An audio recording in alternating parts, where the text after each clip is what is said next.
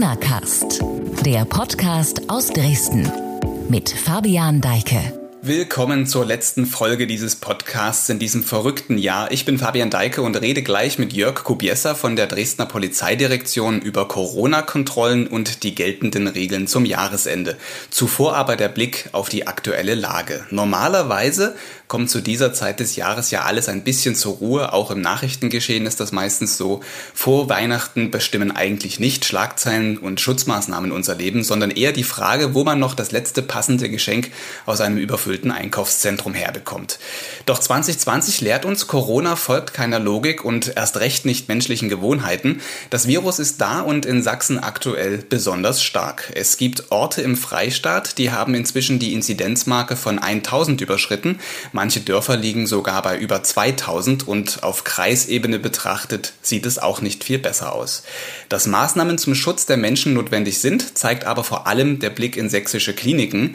Die Intensivstationen sind voll, das Gesundheitswesen befindet sich am Anschlag. Am Donnerstag haben Ministerpräsident Kretschmer und Gesundheitsministerin Köpping auf einer gemeinsamen Pressekonferenz mit der Kassenärztlichen Vereinigung das nochmal deutlich gemacht. Kretschmer bezeichnete den aus Zittau überlieferten Fall einer möglichen Triage als Hilferuf. Ein Arzt hatte diese Woche in einer Online-Bürgerfragerunde dort davon gesprochen, dass Ärzte an seiner Klinik im Oberland priorisieren müssten, also welchen Patienten sie zuerst Sauerstoff geben könnten und wer für einen Transport in andere Krankenhäuser für eine bessere Behandlung überhaupt in Frage komme. Die Lage ist ernst und bleibt es vorerst auch. Nun macht ebenfalls eine Nachricht die Runde, dass die Regierung Orte mit eben solch hohen Inzidenzraten abriegeln wolle. Auch dazu äußerte sich Ministerpräsident Kretschmer auf dieser Pressekonferenz und zwar so. Jetzt wird diskutiert aktuell über die Frage, ob man vielleicht einzelne Orte auch abriegeln sollte. Ich möchte Ihnen sagen, dass es dazu keine Beschlüsse und auch keine Entscheidungen gibt und in der nächsten Zeit geben wird. Wir haben als Freistaat Sachsen früher als andere aufgrund der Situation, wie sie sich bei uns darstellt, entschieden, dieses Land herunterzufahren. Und wir werden jetzt erst einmal die Wirkung dieser Maßnahmen anschauen. Zehn bis 14 Tage braucht es, bevor man etwas ganz Konkretes sieht. Vorher ist mit keinen weiteren Einschränkungen zu rechnen. Und wenn die Bevölkerung jetzt sehr diszipliniert und konsequent auch über die Weihnachtsfeiertage, über Silvester sich an die gemeinsam vereinbarten Regeln hält, ist das ein ganz wichtiger Punkt, der auch am Ende ein niedriges Infektionsgeschehen bringen wird.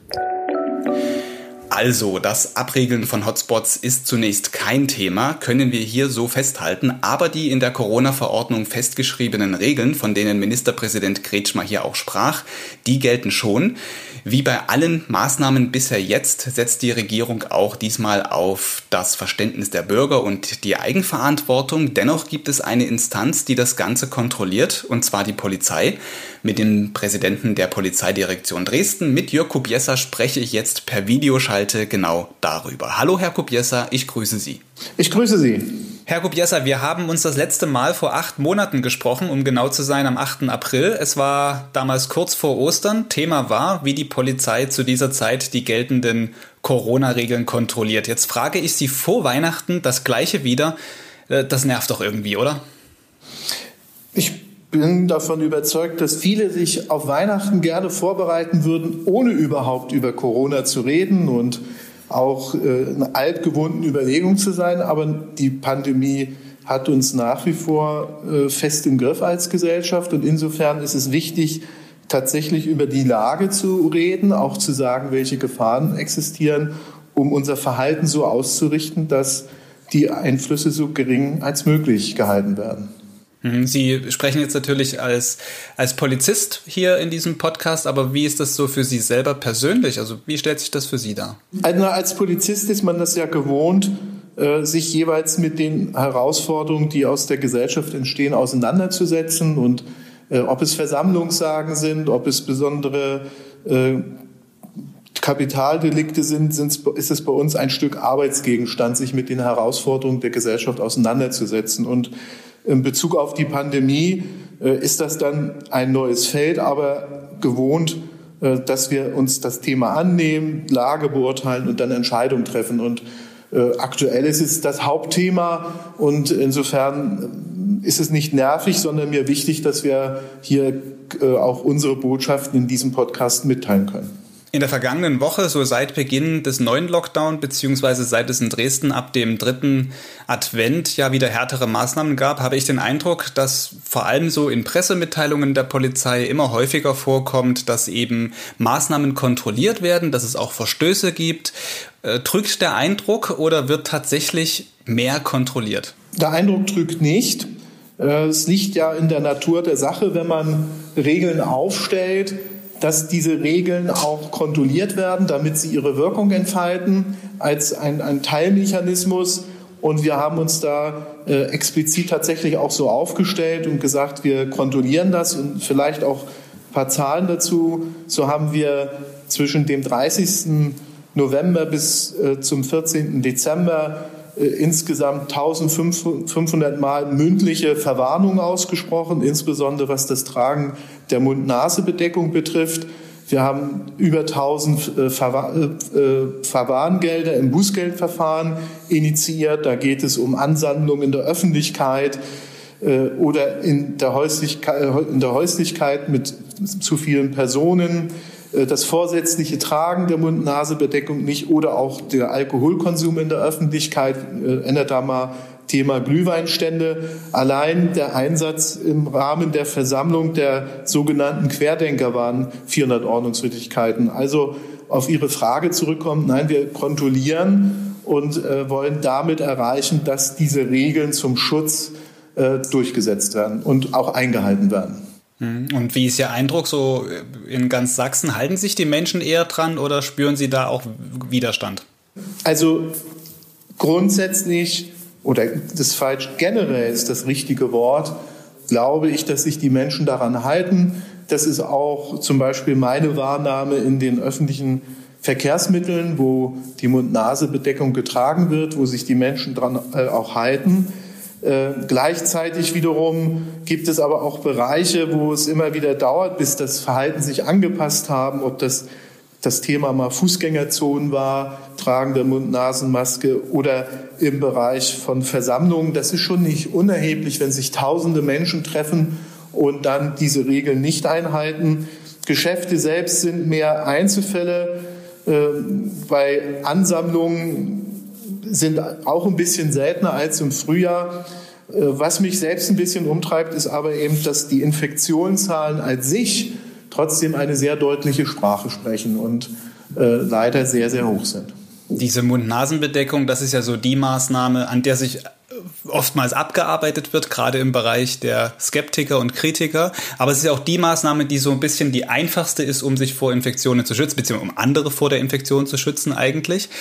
Das ist doch der Verstoß, der am meisten festgestellt wird. Und wenn ich das jetzt richtig die Zahlen gehört habe. Ja. Und diese Mund-Nasen-Bedeckung auch im öffentlichen Raum, das was ja jetzt auch in dieser neuen Verordnung gilt, dass man sie auch ähm, im öffentlichen Verkehrsraum, wie es so schön heißt, tragen muss ich glaube, das ist vielen Leuten gar nicht so bewusst. Zumindest ist das mein Sicht- und Seheindruck, wenn ich durch eine Innenstadt in Dresden zum Beispiel gehe, dass da eben viele die Maske nicht aufsetzen, obwohl viele Menschen in der Nähe ringsherum stehen und laufen. Ja, ich, ich sagen wir, mir ist sehr positiv aufgefallen, auch die Beschilderung jetzt hier in der Innenstadt Dresden zum Beispiel, äh, ab wo, welchem Bereich Mund-Nase-Bedeckung zu tragen ist. Äh, gleichwohl ist der andere Teil, dass wir auch immer kommunikativ unterwegs und darauf Einfluss nehmen. Äh, andererseits, wer sich mit dem Thema heutzutage auseinandersetzt und äh, dafür, da interessiert ist, sich selbst und andere zu schützen, weiß, wo das zu machen ist. Und ich persönlich bin da manchmal eher so, dass ich eher das trage, als dass ich darüber lege, es nicht zu machen. Weil es ist. Also es ist eher ein Automatismus bei Ihnen geworden. Ja, es ist auch die einfachste Form, äh, seinen Beitrag dazu leisten und sich solidarisch zu zeigen.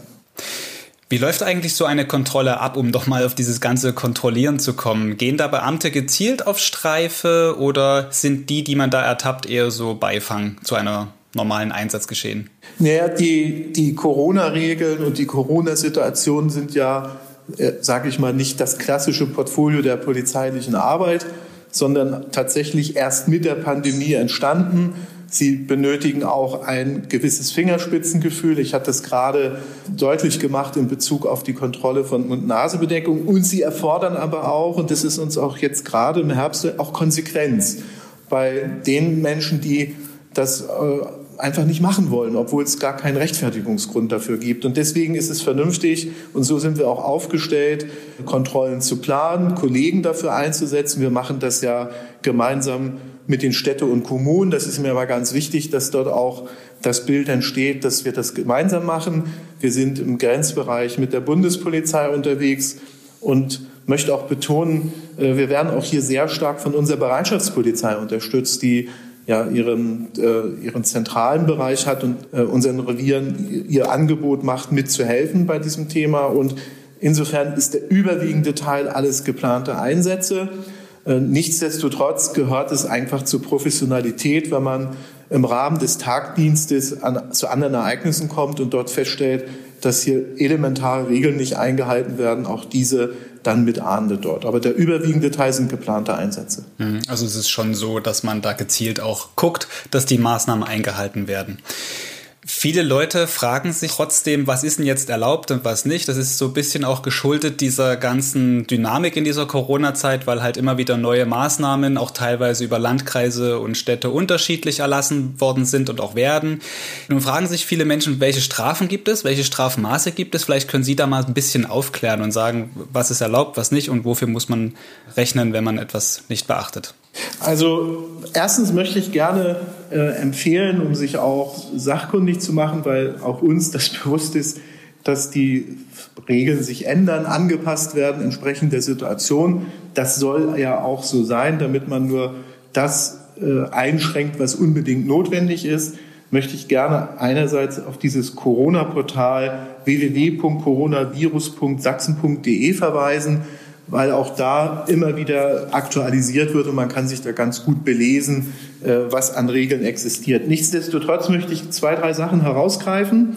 Eben zum Beispiel, dass im privaten als auch im öffentlichen Bereich sich man aktuell mit zwei Hausständen und insgesamt fünf Personen treffen kann, weil das dann tatsächlich Gegenstand auch einer Kontrolle wird, äh, dass man das überprüft und insofern auch vernünftig aus, aus der Sicht von uns hand, gut handhabbar ist, dass Kinder bis 14 Jahre zu dieser Gesamtzahl nicht zählen. Äh, das ist wiederum Weihnachten wieder ein anders und erweitert.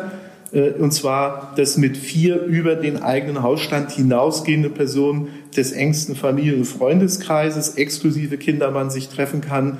Und ich persönlich empfinde das immer so, dass es darum geht, Orientierung, Handlungsanleitung zu geben, um sein privates Leben dann zu organisieren und auch das umzusetzen, was uns zum Beispiel in privaten Treffen wichtig ist, was uns zu Weihnachten wichtig ist und trotzdem einen Rahmen zu haben, wo wir wissen, wenn es darüber hinausgeht, wird es in Bezug auf die Ansteckung, auf die Fortsetzung von Infektionsketten schwierig. Und um diesen Infektionsketten unterbrechen, so interpretiere ich auch die Regel, dass, dieses, dass das Einkaufen für den äh, täglichen Bedarf, Sport und Bewegung eben im Umkreis von 15 Kilometer des Wohnbereiches stattfinden äh, soll, auch um hier sicherzustellen, dass das weitere Anstecken möglichst so gut wie möglich unterbrochen worden ist. Was die Strafen betrifft, äh, regelt sich das in erster Linie in Geldstrafen und so ist zum Beispiel die unzulässige Gruppenbildung in der Öffentlichkeit oder in der eigenen Häuslichkeit mit 150 Euro Regelsatz wird, äh, wird das bestraft. Das Nichttragen der Mund-Nasen-Bedeckung mit 60 Euro, die Teilnahme an Zusammenkünften bei, dem, bei Überschreiten der Personenzahl mit 150 Euro, das Verlassen der eigenen Häuslichkeit ohne triftigen Grund mit 60 Euro oder das Nichteinhalten des Mindestabstandes mit 150 Euro. Gleichwohl, das wäre mir auch nochmal eine wichtige Botschaft, zum Beispiel das Betreiben und der Abgabe von Alkohol, obwohl das äh, äh, Alkoholabgabeverbot besteht, für den Geschäfts- und Betriebsverantwortlichen mit 150 Euro bestraft wird und der Verstoß gegen das Konsum mit 60 Euro. Ich habe das ein bisschen so rausgesucht, weil das so ein bisschen das Portfolio jetzt über Weihnachten und Silvester darstellen wird. Und ich finde das schon erhebliches Strafmaß, wenn das Glühwein konsumieren mit einmal mit 60 Euro zu Buße schlägt. Macht man wahrscheinlich dann auch nur einmal oder am besten gar nicht. Dieser Bewegungsradius, von dem Sie gerade gesprochen haben, auch nochmal, da verbinden viele Leute Fragen mit. Was ist denn jetzt erlaubt? Darf ich über diese 15 Kilometer hinausfahren? Eigentlich ist schon viel drüber geredet worden, aber ich bekomme diese Frage trotzdem oft gestellt. Vielleicht beantworten Sie sie nochmal. Also wir hatten ja im Frühjahr schon mal darüber gesprochen und ich denke mir mal, geht mir persönlich auch nicht, nicht viel anders. Wenn man das, was ich da gesagt habe, wenn man seinen Sport machen will, äh, dann kann man sich so eine Runde aussuchen, wo man innerhalb dieses 15 Kilometer Radius unendlich viele Kilometer machen kann und trotzdem sich sicher sein kann, nee, hier gehe ich an keine Grenze ran, hier muss ich mit niemandem rumdiskutieren. Und weil das ja so, weil das ja wirklich von den Lebensräumen her so unterschiedlich ist, äh, appelliere ich da immer an die Eigenverantwortung, weil äh, das lässt sich mit einem Zentimetermaß nicht abmessen. Und ich würde mich immer entscheiden, persönlich es so zu machen, dass ich da auf der sicheren Seite bin. Wenn jetzt jemand beispielsweise sich in seiner eigenen Wohnung mit mehr Leuten trifft als erlaubt oder wie wir es gesehen hatten in Popritz als ein, ich nenne es mal Weihnachtsmarkt, das war eher so, eine, so ein Familienevent stattfindet, wo, da waren zu einem Zeitpunkt mehr als 100 Leute, die Polizei kam dahin, ist durch eine anonyme Anzeige darauf aufmerksam geworden. Wie ist denn so, dass, wie wird die Polizei auf sowas überhaupt aufmerksam? ich meine, bei einem Weihnachtsmarkt, das ist ja dann doch schon etwas auffälliger, aber wenn ich jetzt mit ein paar mehr Leuten in meiner Wohnung bin, werden die Leute eher verpfiffen oder ist es auch so, dass man da gezielt Wohnungen abklingelt? Also wir, äh, wir klingeln nicht gezielt Wohnungen ab. Wir sind ja im üblichen Streifenbereich unterwegs. Ich hatte ja vorhin von den Kontrollen gesprochen, die wir machen. Die haben aber dann klar Schwerpunkte im öffentlichen Raum.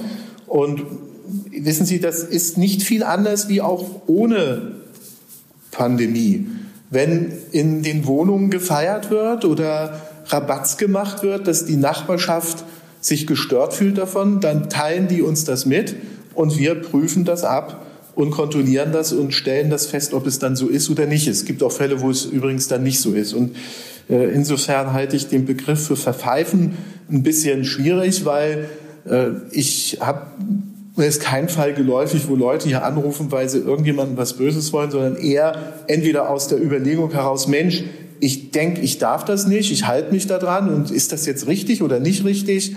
Oder auch, weil sie sich nachvollziehbar gestört fühlen und wir dann vor Ort im Prinzip die Verstöße feststellen. Kommen wir jetzt nochmal zu dem spannenden Thema Weihnachten. Das beschäftigt sehr viele dieser Tage. Es gibt ein paar abweichende Regelungen, die hatten Sie gerade eben schon angesprochen. Jetzt die Frage, wird Weihnachten dann in den Wohnzimmern kontrolliert? Hört man auch immer wieder oft und liest man auch bei Social Media, dass da echt Ängste bestehen bei Leuten, wie Weihnachten dann vielleicht mit Polizei gefeiert wird. Also niemand wird mit uns Weihnachten äh, feiern können, weil wir irgendwelche Wohnungen kontrollieren. Ich sage das ganz deutlich, nein, das machen wir nicht. Weil erstens geht es rechtlich nicht, zweitens ist es, kann es nicht unser Anspruch sein. Und diese Regeln dienen dazu, dass man sich selbst und andere nicht ansteckt. Wie wir in das Geschäft hineinkommen könnten, das habe ich gerade äh, mal geschildert. Also wenn auf ganz andere, auf ganz andere Ruhe störender Lärm oder irgendwelche anderen Probleme, private Partys, da werden wir wie jedes, wie die Jahre zuvor auch vor Ort sein, das prüfen und kontrollieren. Aber eine Kontrolle im Privatbereich äh, wird nicht stattfinden. Da darf jeder sich auf unser, auf unserem Regelwerk und unserem Rechtsstaat verlassen. Eine Woche später ist ja dann Silvester. Das ist ja dann eher so eine Feierlichkeit, wo man auch mal auf die Straße geht. In normalen Jahren bereitet sich die Polizei da auf einen größeren Einsatz vor? Naja, jetzt müsste ich ja sagen, wir haben uns ja bisher jedes Jahr auf Silvester vorbereitet, auch mit einem größeren Einsatz, weil es zu, dem, zu den Nebenerscheinungen, so will ich es mal hören, überwiegend ist das auch ein friedliches und äh, angenehmes und für viele wichtiges Fest. Aber leider gibt es ja immer wieder diese Nebenerscheinungen, ein erhöhter Alkoholkonsum, das äh, Einsetzen von nicht zugelassener oder falsches Anwenden von Pyrotechnik mit schwersten Verletzungen hat uns ja jedes Jahr beschäftigt. Also insofern ganz was Neues ist es nicht. Ich bin sehr optimistisch, dass sich viele Menschen daran halten werden und sagen, was an Kontaktbeschränkungen an den anderen Tagen gilt, kann am Silvesterabend nicht anders sein. Das, das so funktioniert Pandemie nicht.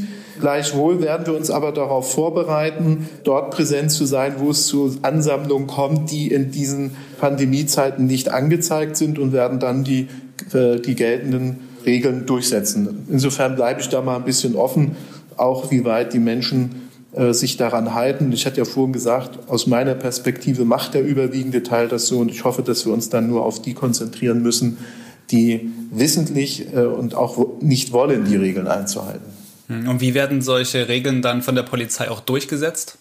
Ja, wir hatten da schon im Frühjahr unser Konzept entwickelt und das haben wir, setzen wir weiter konsequent vor. Das erste ist immer so, dass man die Punkte kennt, dann dort mit Präsenz vor Ort ist, um von vornherein klar zu machen, äh, dass äh, wir hier handeln werden. Es geht viel über Kommunikation immer wieder mit den Menschen drüber reden, darauf aufmerksam machen. Sie haben es vorhin bei dem Thema Mund-Nase-Maske angesprochen. Ich halte das auch mal für wichtig. Gleichwohl, auch in den letzten Wochen ist uns klar geworden, unbelehrbare, da hilft kein Reden mehr, da muss es dann die Ordnungswidrigkeit oder sogar das Strafverfahren sein. Und als allerletztes Mittel, äh, wer dann per se das einfach nicht wahrhaben will, zur Not wäre dann auch der Polizeigewahrsam eine Möglichkeit, die Silvesternacht zu verbringen. Wir hatten es gerade, Silvester wird ein größerer Einsatz wie jedes Jahr und weil wir gerade bei Großeinsätzen sind, da hatte die Dresdner Polizei in der vergangenen Woche ja einen. Bei der Querdenken-Demo, die am Ende sogar durch das Bundesverfassungsgericht gestoppt wurde. In Leipzig gab es im November diese Demo, die aus dem Ruder gelaufen war.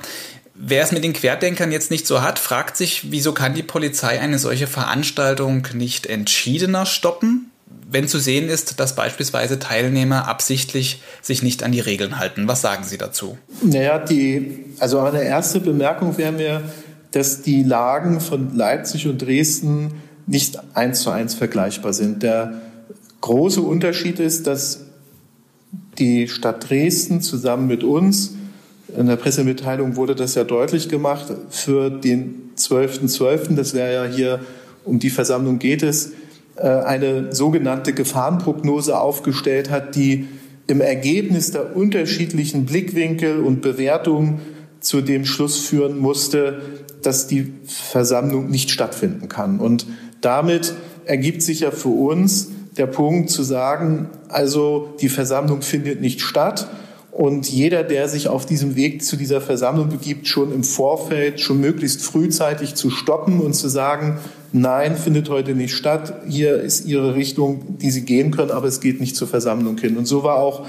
unser Einsatz ausgerichtet. Und Sie konnten es ja auch an den Meldungen, die wir selbst abgesetzt haben, nochmal deutlich sehen, dass wir relativ frühzeitig klar gesagt haben, keine Versammlung findet nicht statt. Und die sich partout nicht dran halten wollten, hier auch das Gewahrsam ausgesprochen haben. Und insofern war das ein sehr konsequentes Vorgehen, hatte aber die Voraussetzung, dass dieses Versammlungsverbot existierte. Just in diesem Moment, wo wir gerade miteinander reden, komme ich noch mal ganz kurz auf Silvester zurück. Kommt eine Meldung aus dem Dresdner Stadtrat, dass OB Hilbert sämtliche Feuerwerke und Knaller zu Silvester untersagen möchte. Das nur als Information jetzt hier für diese Podcast-Folge. Den Link zu diesem Artikel, der hier gerade eben, während wir sprechen, aufploppt, äh, stelle ich natürlich dazu. Passt im Prinzip jetzt ja auch in diese Folge rein. Dankeschön. Und so, schn so schnelllebig ist die Zeit. Ne? Und Sie haben Sie vorhin gesagt, das ist nicht nervig, sondern man muss mit allen Sinnen dabei sein, um mitzubekommen, wie die Lage sich entwickelt. Äh, bedeutet ja für Sie aber auch, dass Sie gucken müssen, wird, wird irgendwo geböllert. Also genau. Nochmal zurück zu diesen Großeinsätzen, zu diesen Demonstrationen. Da waren wir ja gerade stehen geblieben. Im Vorfeld dieser Demonstrationen passiert ja ziemlich viel. Da wird im Internet mobilisiert, es gibt Chatgruppen, diese ganze Mobilisierungsphase. Ich stelle mir das wahnsinnig aufwendig vor, so einen äh, Einsatz zu planen. Wie viele Beamte müssen in den Tagen vor einer solchen Demo tatsächlich sich damit beschäftigen und gibt es da Spezialisten, die nichts anderes tun, als sich diesen, ich sag mal so, Telegram-Threads dahin zu geben? Ja, also äh, bevor Sie ja zu der Entscheidung kommen, welche Maßnahmen erforderlich sind, um die öffentliche Sicherheit und Ordnung herzustellen, müssen Sie sich ja darüber klar werden, was erwartet Sie an einem solchen Tag. Und in unseren Polizeisprache heißt das Beurteilung der Lage. Und äh, was das Thema äh, Versammlung von Personen betrifft, die die Regeln nicht einhalten, also die gegen die Regeln sind und selbst in den Versammlungen diese Regeln nicht einhalten, äh, sind wir ja nicht erst seitdem wir wissen, dass am 12.12. .12. eine solche Versammlung geplant war unterwegs. Also wir haben da sogenannte Vorbereitungsstäbe, in denen alle Daten zusammengetragen werden, die man erreichen kann. Das ist zum Beispiel die Erfahrung anderer Länder. Da war Berlin uns sehr hilfreich gewesen, Frankfurt, Bremen später auf der Zielgeraden. Wir sind im Kontakt mit anderen Behörden, auch mit dem Landesamt für Verfassungsschutz, insbesondere vor der Frage, die Beteiligung von Extremisten, die sich ja dadurch auszeichnen, mit Gewalt ihre Ziele umsetzen zu wollen. Äh, und dazu gehört auch die Sichtung von den äh, Social-Media-Kanälen.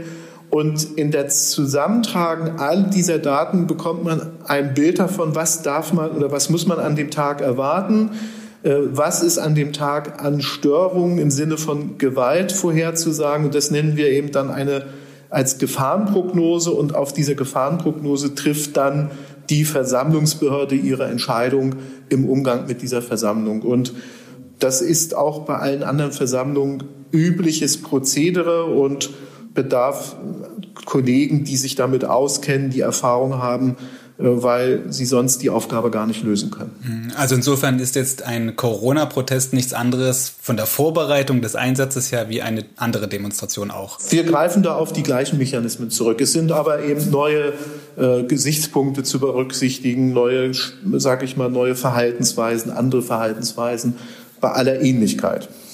Sie als Privatperson, haben Sie eigentlich Verständnis dafür, was da in dieser Corona-Leugner oder zumindest Corona-Regeln ablehnenden Szene läuft? Ich meine, das sind ja schon Leute, die scheinen zum Teil irgendwelche Ängste oder andere Probleme zu haben, äh, aber Corona gehört da nicht dazu. Na, die, eine, die eine wichtige Perspektive ist mir, dass man jeder seine Meinung haben darf. Und äh, jeder darf auch diese Meinung in unserer Demokratie äußern. Und ich sage, das ist nicht nur gut so, sondern das ist ja wichtig im Diskurs. Und selbst, selbst wenn es ganz verrückt ist, eine Meinung ist frei und die darf man auch haben und auch darstellen. Für mich wird es in dem Augenblick schwierig, wenn in dieser Meinungsäußerung drin steckt, dass es nichts anderes geben darf an Meinungen und wenn man dann auch noch zu der Überzeugung käme, man müsste seine Meinung mit Gewalt oder äh, indem man einfach sich nicht an die Regeln hält, die existieren, durchsetzen, dann ist bei mir das Verständnis zu Ende aber äh, Meinung haben. Gleichwohl, ich persönlich äh, äh, bin der Überzeugung, dass diese Pandemie eine gefährliche Krankheit ist, dass sie ungeachtet von den Situationen Menschen anstecken kann, erkranken können und dass sie tatsächlich für die lebensgefährlich ist. Und äh, aus der speise ich auch meine Überzeugung, dass man dazu beitragen muss, diese Pandemie unter Kontrolle zu bekommen. Nun müssen ja aber auch Polizisten auf diese Demos gehen. Das sind sehr, sehr viele Leute, die teilweise dicht an dicht stehen. Man weiß nicht, ob man da vielleicht irgendwie auch mal jemanden gegenübersteht, der infiziert ist, der einem dann nahe kommt. Ich stelle mir das für die äh, Kollegen von Ihnen da auch sehr schwierig vor, da mit den eigenen Ängsten umzugehen. Wie, wie stellt sich das denn überhaupt da für die Polizisten bei Ihnen?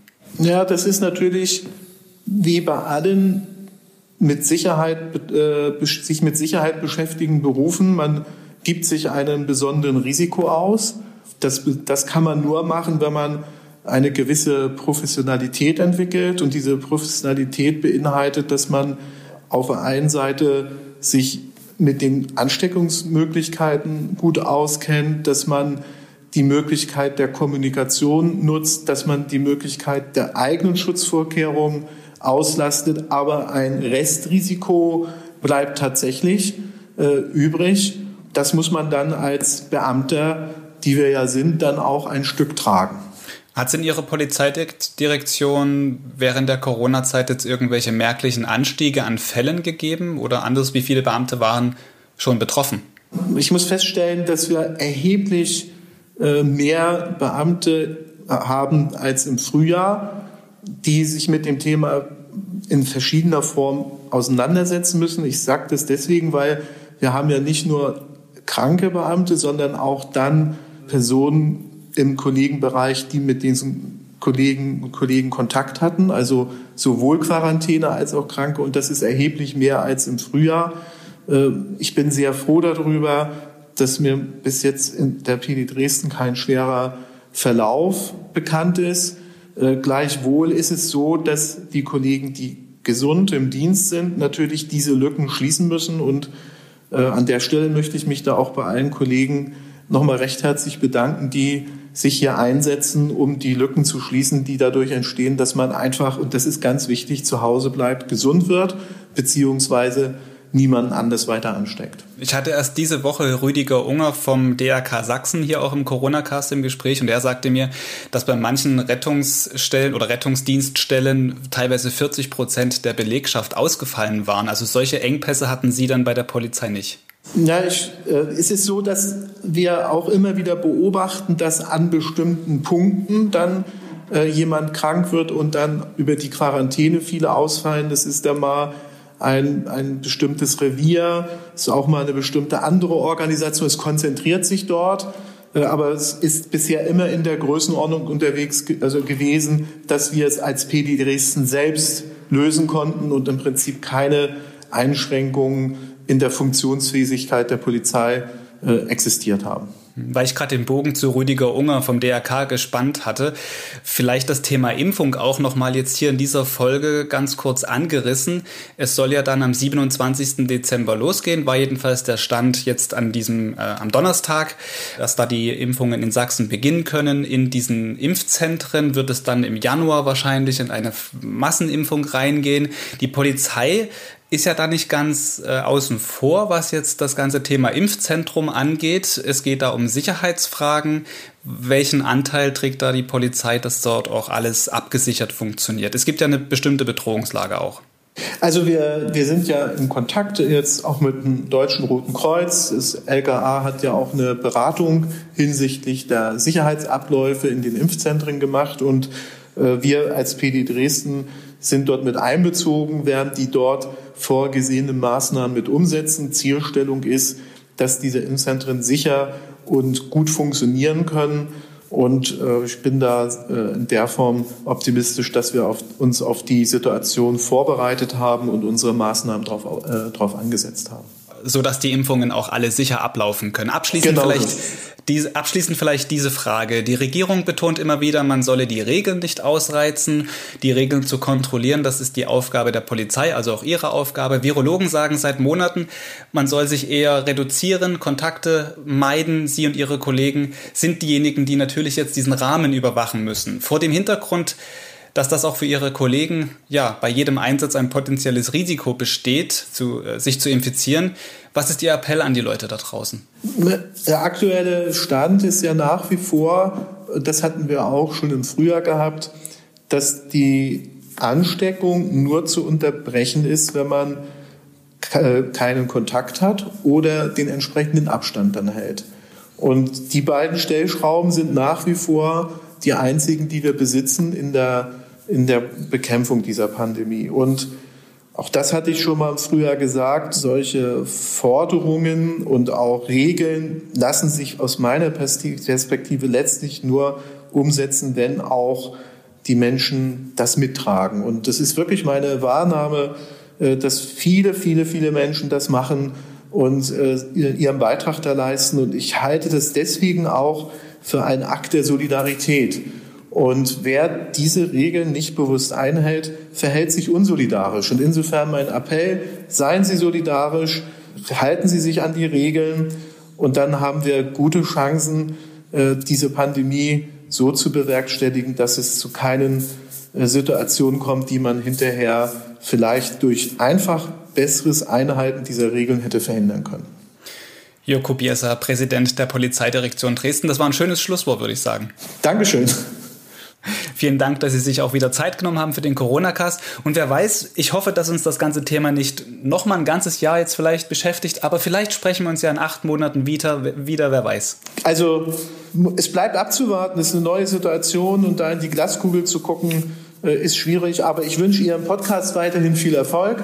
Ich halte es für ein ausgesprochen wichtiges Format, äh, ein bisschen mehr Zeit zu haben, die Perspektiven und Blickwinkel äh, darzustellen Und wer will, kann sich ja den runterladen und äh, kann sich das anhören. Also viel Erfolg dabei. Äh, auch wenn mal Pandemie nicht mehr ist, ich glaube, Podcast bleibt und ist ein wichtiges Thema. Das auf jeden Fall. Dann, dann sprechen wir uns in einem anderen Podcast wieder. Bis dahin, würde genau. ich sagen. Herr Geithner hat ja auch schon ein paar gute Erfahrungen gemacht und Insofern Spurensicherung war das gewesen. Also Respekt, sehr, sehr gut gemacht. Sehr, sehr gut. Ja, das, äh, Sie sind aber auch professionell. Das war ein guter Teaser rüber zur Spurensicherung. Also den Podcast kann ich auch nur empfehlen.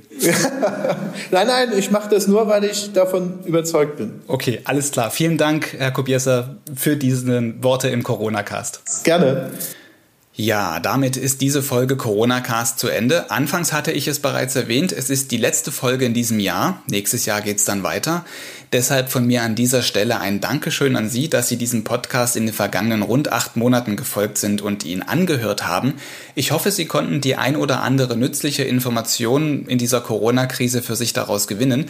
Denn das ist ja das Ziel dieses Podcasts, das Informieren über das Virus, über die Gefahren, aber auch über den Umgang mit dem Ganzen und wie man aus dieser Situation das Beste machen kann. Vielen Dank an dieser Stelle aber auch nochmal an Andreas Sabo, der hier teils vor den Mikrofonen aktiv war und viel im Hintergrund gewirbelt hat.